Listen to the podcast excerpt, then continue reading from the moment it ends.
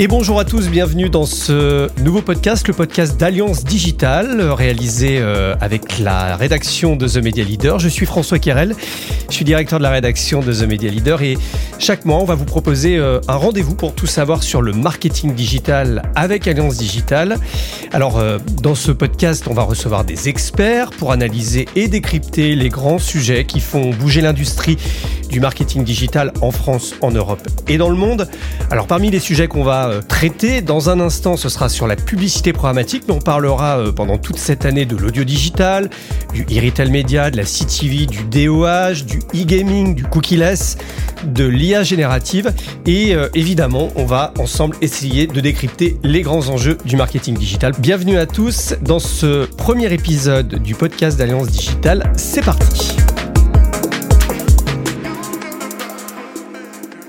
Et pour démarrer ce nouveau podcast, dans ce premier épisode, on va parler aujourd'hui de programmatique. Et pour cela, j'ai le plaisir de recevoir deux invités aujourd'hui. Philippe Framzel, président de la commission programmatique d'Alliance Digitale. Bonjour Philippe. Bonjour François. Merci d'être avec nous. Merci d'inaugurer ce nouveau podcast. Et puis à tes côtés, Jean-François Bernard, un des patrons d'Adomic. Adomic, c'est quoi Adomic? Bah, Domic, c'est une société qui travaille avec euh, aujourd'hui des régies publicitaires afin de les, aider à analyser leurs revenus publicitaires et les optimiser. Voilà, Adomic euh, a réalisé et qui réalise euh, ce baromètre du programmatique qui vient d'être publié. C'est la sixième édition. Ça existe depuis trois ans. Alors d'abord, on va pas rappeler ce qu'est la publicité programmatique puisque tout le monde connaît. Hein, euh, c'est là une façon automatisée d'acheter de la publicité sur euh, le digital.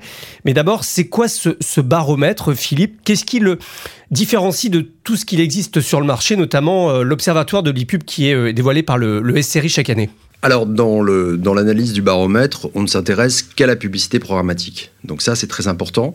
Euh, c'est un, mode de fonctionnement qui est différent en termes de méthodologie que ce que fait le SRI, euh, puisque là, on se base sur les données qui proviennent euh, des différents SSP avec lesquels travaillent les éditeurs et que notre ami Jean-François eh bien, analyse pour eux. Donc il y a un périmètre qui est complètement différent en termes d'analyse par rapport à la source de données. Alors, un périmètre qui est différent, des données qui sont euh, recueillies différemment. Je vais peut-être poser la question à, Jean-François, comment on, récupère ces données-là? Euh, pour pouvoir publier bah, des chiffres marchés dans un baromètre Oui, alors techniquement, comme le disait Philippe, hein, tous les jours, on va aller collecter euh, la donnée de revenus publicitaires d'une quarantaine de, régies qui, euh, qui, opèrent en France à partir de tous les SSP qui sont utilisés pour monétiser leurs espaces publicitaires. Donc on parle aujourd'hui hein, typiquement de 18 SSP qui sont sources pour ce, pour ce baromètre. Une fois qu'on a collecté ces données pour chacune des régies, on fait tout simplement un euh, de, de, tous leurs revenus euh, de manière à constituer un pool de data qui nous permet de comprendre le marché publicitaire programmatique. En, quoi ce, baromètre, il est quand même représentatif? C'est-à-dire, on a, on a tous les acteurs euh, ou on n'a qu'une partie? Non, c'est très important dans la méthodologie. Euh, on n'a pas tout ce qui est wall garden. Donc, il n'y a pas Facebook, il n'y a pas YouTube, il n'y a, pas, euh, a pas Amazon, il n'y a pas Google. Et on n'a pas non plus des acteurs type Taboola ou Woodbrain, ni la vidéo des chaînes de télé. Donc, on n'est pas sur un périmètre équivalent à celui du SRI. On est sur un périmètre euh, qui représente plutôt peut-être les, acteurs euh, éditeurs français, donc on va trouver dans les médias, dans le retail, etc., euh, et qui correspondent finalement à des acteurs peut-être plus petits, mais qui la donnée est intéressante en fait pour les éditeurs pour pouvoir se comparer et, s'ajuster au marché. Alors, on va regarder les, résultats. Euh, bon, ils sont accessibles sur le site d'Alliance Digital, sur le site de, The Media Leader et sur l'ensemble de, de, la presse. C'est extrêmement attendu. Moi, je l'ai sous les yeux. Il y a du rouge et il y a du vert. J'ai quand même l'impression que euh, le rouge, c'est surtout le display. C'est-à-dire, le display, c'est le bon vieux programmatique. Hein, c'est la bonne vieille bannière. Et ça continue de, de, baisser, hein, c'est ça. Hein. Alors peut-être juste avant de, parler des chiffres, on, va analyser quatre segments dans l'étude. Donc le display, comme tu le disais, qui correspond à la bannière mais aussi à l'habillage de site. Ensuite, on a la vidéo. Donc dans la vidéo, on va avoir la vidéo in-stream avec du pré-roll, du mid-roll, du post-roll. On va avoir la vidéo out-stream aussi avec la vidéo in-article et l'elite feed, pardon. Et puis, on va avoir l'audio. Donc là, on a tout ce qui est in-stream web radio, streaming musical et podcast. Et le dernier euh, segment, c'est la native ad, donc avec un format publicitaire hein, qui combine texte plus photo et qui se met au look and feel d'un site. Voilà, c'est les quatre segments qui sont analysés. La native programmatique, c'est pas forcément la native qu'on connaît, hein, c'est ça hein. Si, c'est la native qu'on connaît, euh, puisqu'on peut, on peut acheter en fait euh, de la native qui va se mettre au look and feel du site A, du site B, et tout ça peut se faire en programmatique. Mais c'est pas Outbrain ou Taboola forcément Non, alors c'est pas des acteurs, euh, là on ne mesure pas des acteurs comme Outbrain ou Taboola.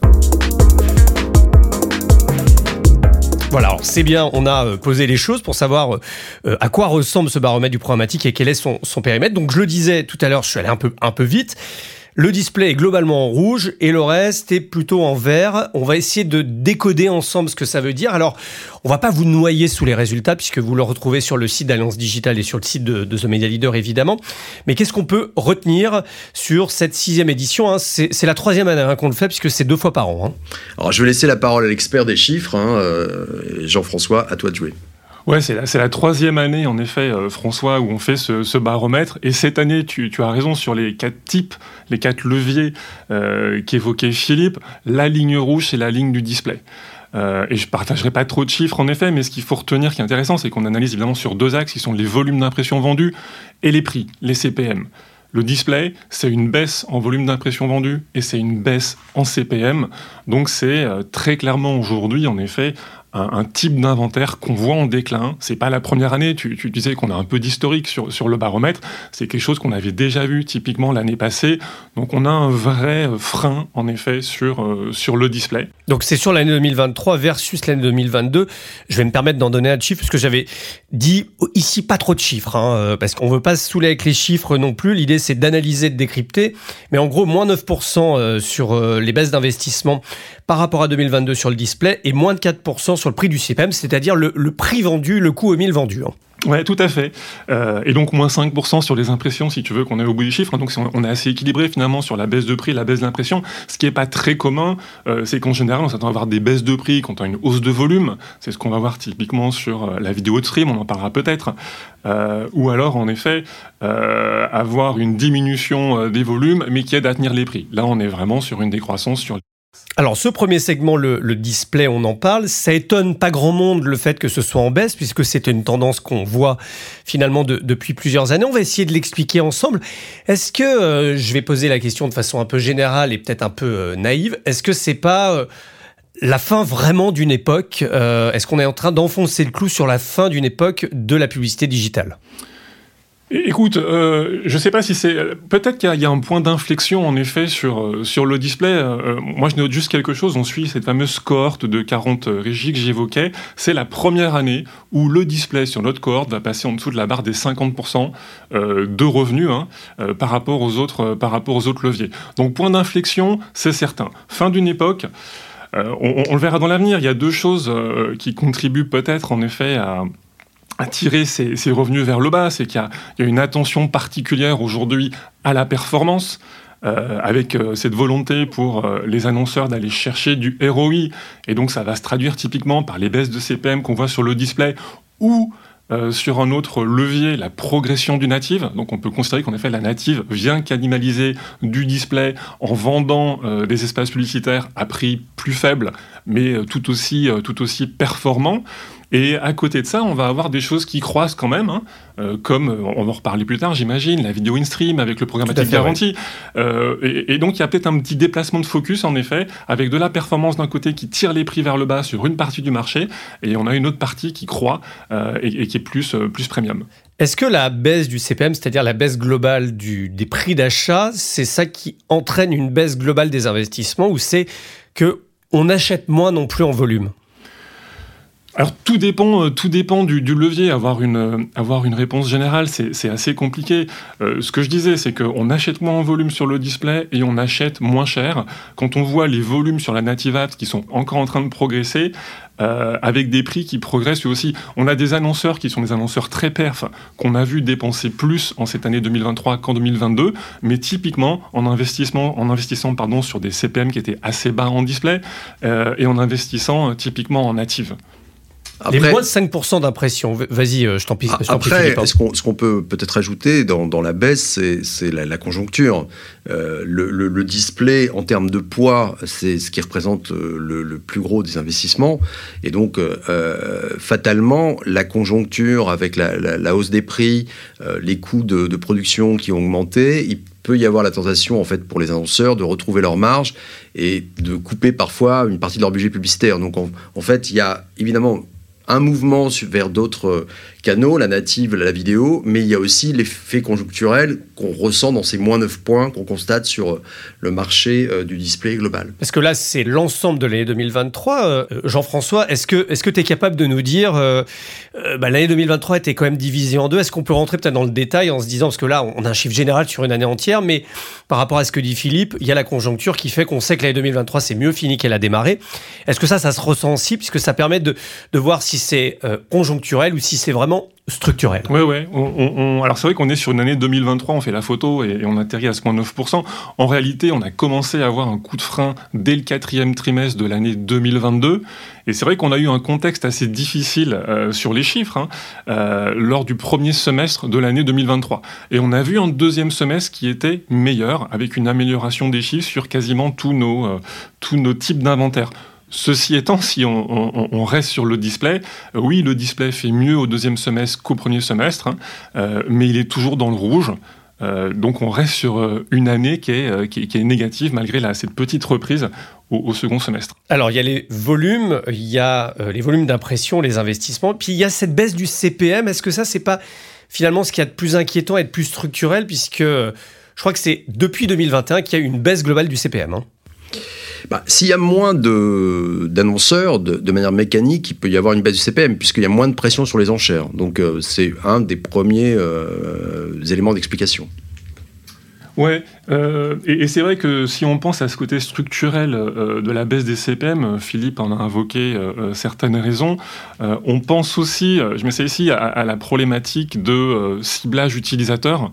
Euh, on sait très bien qu'il y a un mouvement de fond pour plus de euh, sécurité euh, sur la vie personnelle, qu'on a certains navigateurs comme Firefox et Safari qui limitent ce qu'on est capable de de comprendre d'un utilisateur en termes de, donc, de ciblage, en termes de, en termes de mesures, qu'on a vu un mouvement similaire sur, sur le mobile. Euh, voilà, dans ce côté structurel, il y a aussi évidemment, on pense, une baisse de CPM qui est liée au fait que bah, la part de ces inventaires sur les environnements qui sont pas si permissifs que ça sur le suivi utilisateur, euh, elle est importante. Et on voit typiquement des décodes de CPM qui sont très importantes sur des navigateurs comme Safari ou Firefox. On est sur du moins 30, du moins 40% par rapport à ce qu'on voit sur des navigateurs comme, euh, comme Chrome ou Microsoft Edge et ça pèse aussi évidemment sur, euh, sur la baisse des CPM. Ouais, c'est vrai que le, device c'est important. On va parler du natif programmatique maintenant. Alors lui qui euh, est plutôt en bonne forme, plus de 10% euh, de, dans les investissements, plus 4% sur le prix d'achat, le prix du CPM, et donc assez logiquement plus 6% euh, sur, sur les impressions. D'abord, on va rappeler très rapidement, on l'a dit au début, ce qu'est le natif exactement programmatique, en une phrase, Philippe. Bah, le natif programmatique, c'est euh, un texte plus une image euh, qui est euh, euh, par un, qui est acheté par un DSP sur un SSP. En, fait, on voit le, le native vraiment comme un, format refuge de notre côté, c'est-à-dire qu'on va le voir performer quand les temps sont plutôt mauvais et, puis moins progresser quand ça, quand ça va mieux. Donc c'est quelque chose qu'on voit très très bien euh, dans, les chiffres de CPM typiquement, où on voit un, un, premier semestre sur la native où on est en forte progression par rapport au premier semestre 2022, et en effet, hein, le premier semestre 2023 était pas si bon que ça, comme on l'a dit. Et puis le deuxième semestre, on a cette reprise, on avait déjà un, euh, deuxième semestre 2022 qui, lui, euh, était dans la crise, et donc on, va avoir les natifs qui progressent un petit peu moins, parce que tout va mieux, donc natif est un tout petit peu moins bien. Donc on, on fonctionne un petit peu à l'inverse de, de, ce qu'on voit sur, euh, sur le display, typiquement. Alors, on parlera tout à l'heure des annonceurs, mais j'aimerais bien faire le zoom sur un des, des, annonceurs symboliques qui émerge, qui a émergé en 2023 et encore plus en 2024. Euh, c'est Temu. Euh, alors Temu, c'est euh, le nouveau Wish, on va dire. Euh, c'est ça, vous savez, Wish qui a été interdit par, le ministère de, l'économie et des finances hein, pour des entraves à la réglementation, notamment en matière de sécurité. Alors Temu, vous l'avez forcément vu passer. Hein. On achète des, des articles en provenance d'Asie pour pas cher et euh, eux sont extrêmement agressifs sur le natif programmatique. Euh, ils n'existaient pas en 2022. En 2023, ils étaient euh, dixième annonceur. Et là, ils sont même premiers sur le mois de janvier. Adomic nous donne des chiffres sur le, le mois de janvier. Ça montre aujourd'hui la tendance. Deuxième aux États-Unis. Qu'est-ce qui se passe avec Temu là hein? Ouais, une histoire assez incroyable, hein, une société qui n'existait pas en 2022. Tu dis en effet qu'ils sont dixième en 2023. Je veux simplement rappeler qu'ils ont commencé à acheter en mai 2023. Hein. Donc ils ont quand même loupé un trimestre. Donc sur le deuxième semestre, ils sont peut-être déjà numéro un. Et alors sur le deuxième semestre, ils sont, évidemment, ils sont beaucoup plus hauts en effet que, que cette, euh, cette dixième place. Et tu l'as dit, ils sont premiers en 2024 et, le chiffre est, absolument incroyable. Hein. Ils achètent plus de 6% des volumes programmatiques en France en janvier. Alors janvier, qui est évidemment pas le mois euh, le plus fort euh, d'un point de vue business, mais c'est quand même 6% des volumes achetés en, 2024. Et alors en effet, euh, Temu, c'est assez... c'est assez, on dit Temu, hein, on dit pas Temu. Hein. Alors j'avoue que ça reste une, un mystère pour nous. on n'a pas, euh, pas, la traduction exacte pour le moment. On va se renseigner. Euh, voilà, tému, tému. Ouais. Les deux sont possibles. En tout cas, on est, on est sur un, profil d'achat qui est, qui est, vraiment intéressant. Tu dis qu'ils sont forts en native, ils sont forts en display, ils sont forts en native, ils sont aussi forts en vidéo outstream. Et ils ont un profil qui est, qui est super intéressant dans le sens où c'est euh, des achats qui sont radicalement différents des annonceurs qui boxent dans la même catégorie, hein, puisqu'on va avoir un Temu qui achète exclusivement exclusivement euh, via du self-service, massivement via du Google Ads, qui va être 100% en open auction, absolument aucun deal qui va être porté par une agence et signé avec des, avec des éditeurs. C'est l'automatisé, c'est du pas cher. Voilà, j'ai du CPM très contenu, et avec ça, euh, alors j'ai malheureusement pas les, euh, pas, les chiffres pour la France, mais regardez euh, les, annonces qui sont tombées. C'est numéro un des téléchargements de l'App Store aux US en 2023, et c'est pareil au Royaume-Uni. On imagine qu'en France, ils sont aussi très bien, très bien classés. Donc on voit cette, cette puissance de feu du programmatique qui permet de générer des trafics bah, massifs pour, pour Temu. Est-ce que c'est rentable ou pas? Voilà, on peut imaginer que c'est de l'investissement. ils sont en train de conquérir le marché. C'est 6% des volumes programmatiques en janvier en France. Exactement, 6,4 euh, François, pour être précis. Ouais. 6,4%. Encore une fois, hein, sur, un marché qui est un petit peu mou en janvier, on va pas, on va pas se mentir, mais il faut quand même euh, se rappeler que le numéro 1, euh, tu parlais des annonceurs, le numéro 1 sur l'année 2023, c'est Amazon. On parle de mastodonte. Le numéro 2, c'est Renault. On parle voilà, des annonceurs classiques français qui sont des poids lourds. Numéro 1, Temu en janvier, 6,4% des volumes programmatiques. Temu, Temu, à suivre sur le prochain baromètre. Ça va être assez patient de les voir. On va passer à l'audio. Alors l'audio, programmatique, euh, moi depuis que je suis le, baromètre, c'est, toujours en très forte croissance. Ça aurait été étonnant. Alors on, va revenir aussi à la base. Hein. c'est que par rapport à ce qu'on disait tout à l'heure hein, sur le, native et le display, l'audio c'est des tout petits volumes, hein.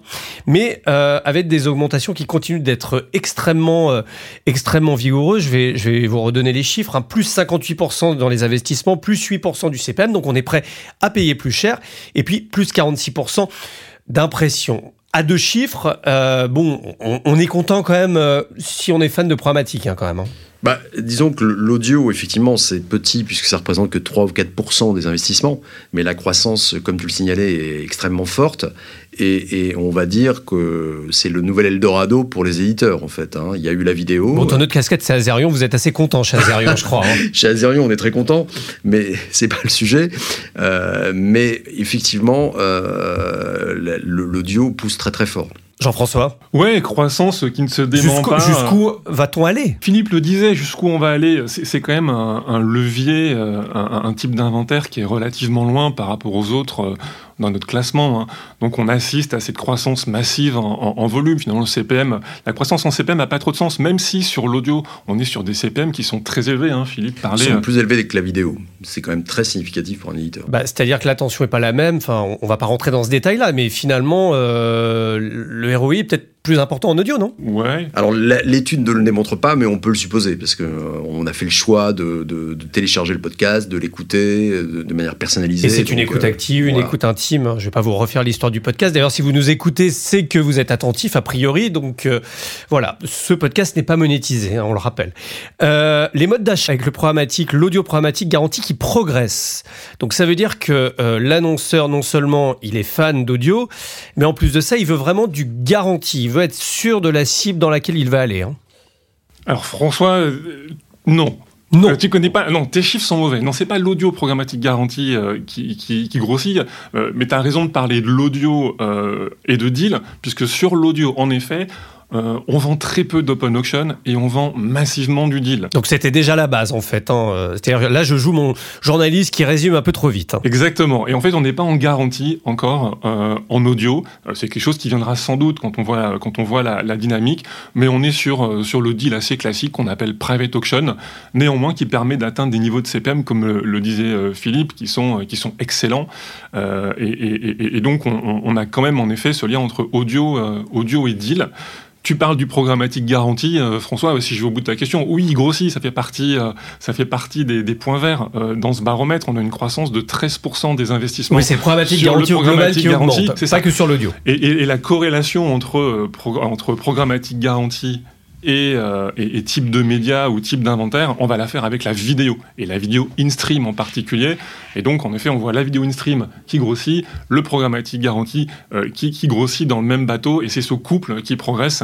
Euh, voilà, plus que, plus que l'audio, François, je suis désolé ça viendra. Alors avant de faire un zoom sur euh, les DSP, euh, un secteur, le retail et euh, un peu le, top des annonceurs, on va peut-être faire une espèce de synthèse en se disant qu'aujourd'hui il y a deux marchés qui, qui se montrent hein, dans ce programmatique et qui se, se différencient, on va dire, un marché de l'open, un marché du natif avec les bannières traditionnelles et puis un marché avec un peu plus de qualité, où tu as l'instream, tu as l'audio programmatique, euh, où là, les, les, éditeurs recherchent un peu plus de, de valeur est-ce que ça va si j'explique les choses comme ça? Ouais, on, le lit en filigrane depuis qu'on parle tout à l'heure.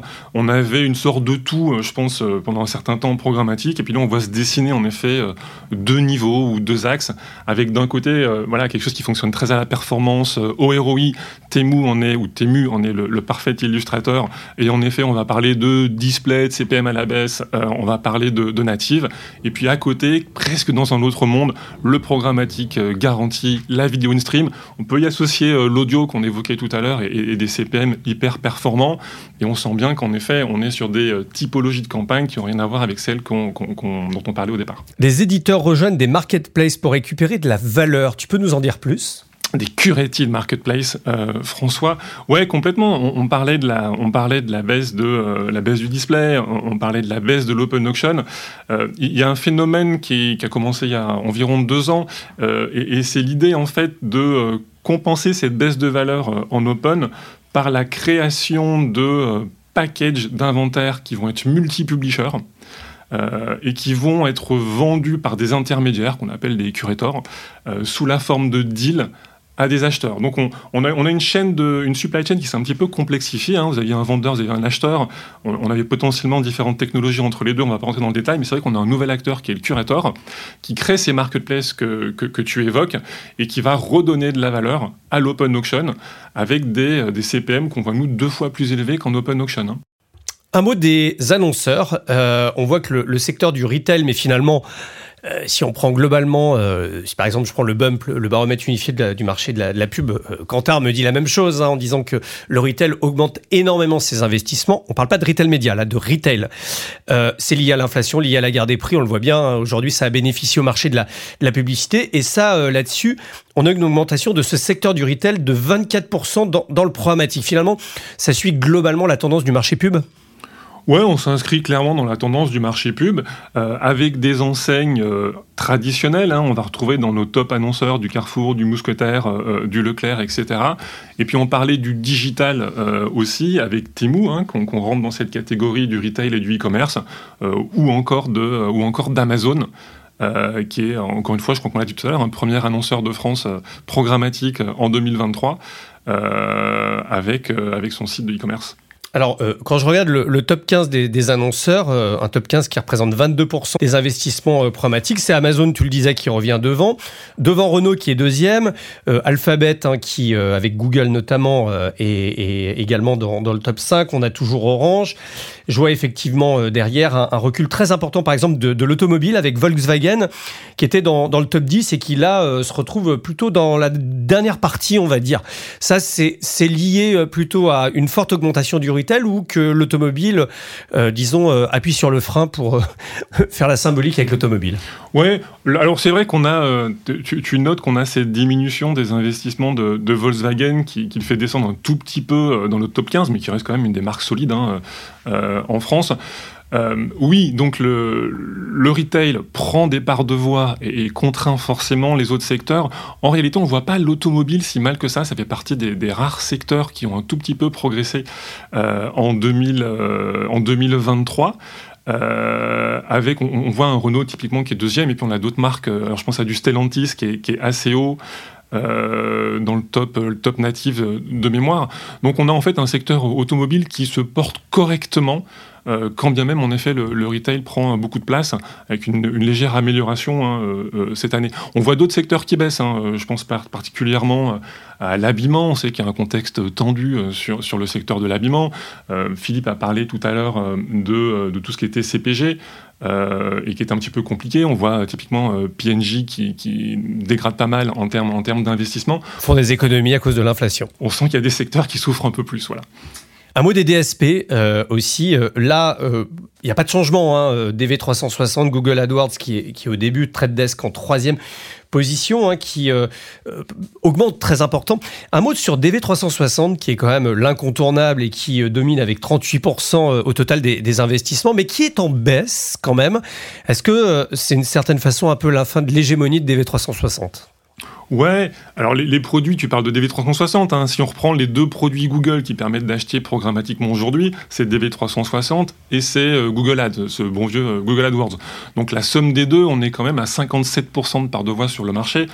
Euh, ouais, en termes d'hégémonie, ça, reste quand même plutôt, plutôt correct. On a de la marge. Tu as raison, il y a une perte de vitesse, euh, notamment, sur, euh, notamment sur DV360. Et c'est vrai qu'on est assez content de voir que ça apporte de la diversité. Tu as mentionné TradeDesk, dont les investissements ont augmenté considérablement. On voit aussi une grosse montée du DSP Hawk. qui est très très, très fort sur l'audio, très puissant en audio. Tu as raison de le dire. On voit Amazon qui progresse, on voit du Zemanta qui, qui progresse. Voilà, donc euh, cette baisse de DV360, c'est aussi un appel d'air pour, pour les autres DSP euh, qui rentrent dans la bataille. Et donc, on trouve ça intéressant d'avoir cette diversité, en effet, au niveau des, DSP. C'est quelque chose qui n'existait euh, pas forcément avant et qu'on voit arriver cette année. Voilà, encore hégémonie importante, plus de 50% dans les parts d'investissement de, de, Google, mais quand même, il y a des choses qui arrivent avec un peu plus de diversité. Donc ça, c'est intéressant. On va arriver à la fin avec la conclusion. on va parler peut-être de l'année à venir. donc j'imagine que chez Adomic, on commence à avoir quelques tendances qu'on ne peut pas révéler, on l'a vu sur, euh, sur janvier. Euh, comment va se passer 2024 Ça pose plein de questions, hein. l'inflation, la géopolitique, le contexte économique. Euh, les Jeux Olympiques, hein, en ce qui concerne la France, qui, on le sait, va, va, booster globalement l'activité économique et donc le, marché de la publicité. Et puis la disparition des cookies. Peut-être l'un et l'autre, je vais vous poser la question, comment vous voyez 2024 bah, si on regarde sur un plan conjoncturel, euh, ce qui se passe en mer Rouge est plutôt inquiétant, puisque on voit que avec le, la nécessité de contourner le canal de Suez, euh, les le prix d'un container est multiplié par 3. Donc ça, ça veut dire qu'il y a une inflation sur l'ensemble des produits à cause de ça. Euh, donc on peut se dire que de la même manière, les annonceurs, peut-être, ne veulent pas être capables de répercuter cette hausse des prix sur le consommateur, vont devoir faire des économies pour reconstituer des marges et à nouveau peut-être réduire certains budgets. Et les budgets publicitaires, on sait que c'est le plus souvent, c'est ce qui est coupé en premier. Donc ça, c'est sur le point négatif. Après, comme point autre négatif, c'est la disparition des cookies annoncés. Alors, est-ce que ça va impacter complètement 2024 On parle plutôt de Q4, en fait, euh, par rapport aux annonces de, Google. Est-ce que Google va aller au bout? Est-ce que Google va aller au bout? C'est une question. Et puis dans les plus, euh, comme tu le signalais, bah, il y a, y a l'avènement des JO et puis il y a l'euro aussi euh, l'an prochain. Jean-François, peut-être je voudrais faire un zoom sur la disparition des cookies. Euh, qu'est-ce qui va se passer? Est-ce que ça aura un impact sur le CPM On a vu notamment que sur le display euh, qu'il y avait une baisse quand même régulière et importante euh, du CPM. Est-ce que les ID, les nouvelles solutions qui arrivent pour remplacer le, le cookies, est-ce que c'est quelque chose qui va permettre aux problématiques de résister? Ouais, alors en l'état, tu as raison, euh, c'est ce qu'on disait tout à l'heure, hein, les, solutions euh, de navigation, les, navigateurs, euh, qui, rendent compliqué ce tracking utilisateur, offrent des CPM qui sont nettement moins élevés. On parlait d'une décote de 30 à 40%. Donc si on se jette comme ça dans la disparition des cookies, est-ce que, est que d'un seul coup on perd ces 30 à 40% de CPM Vu la domination de Chrome, ce sera peut-être pas le cas, puisqu'il y a un moment le marché, il va quand même se réguler, non? On verra. Euh, il y a néanmoins une certaine forme euh, d'inquiétude à avoir.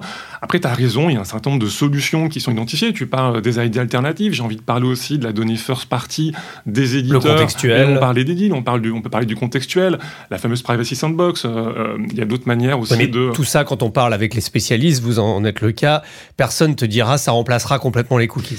Bah, C'est-à-dire qu'aujourd'hui, comme on ne sait pas quelle solution va, va marcher, la vérité, c'est que l'ensemble des éditeurs vont essayer de tester l'ensemble des solutions, euh, en se disant euh, peut-être que le marché va se régulariser et qu'il y a une solution qui va émerger.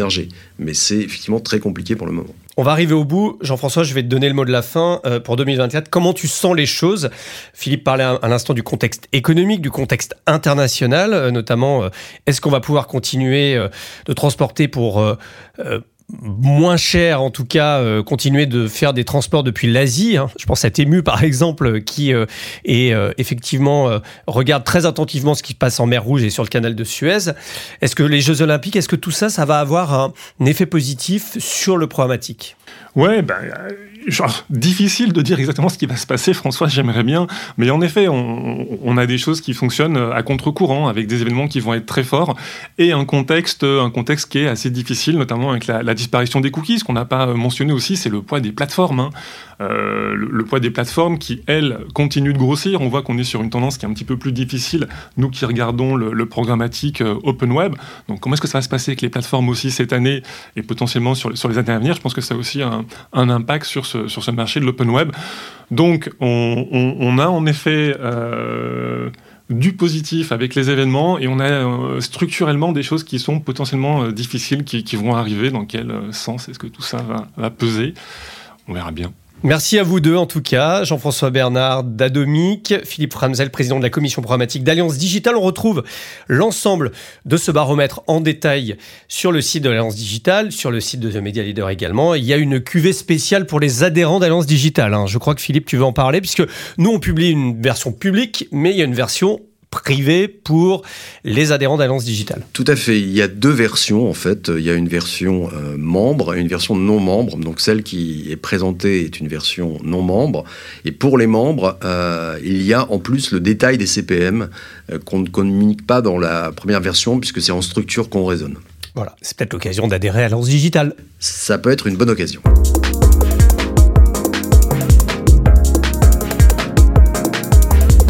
Merci à tous. On se retrouve le mois prochain pour le podcast d'Alliance Digitale. Et d'ici là, évidemment, sur The Media Leader.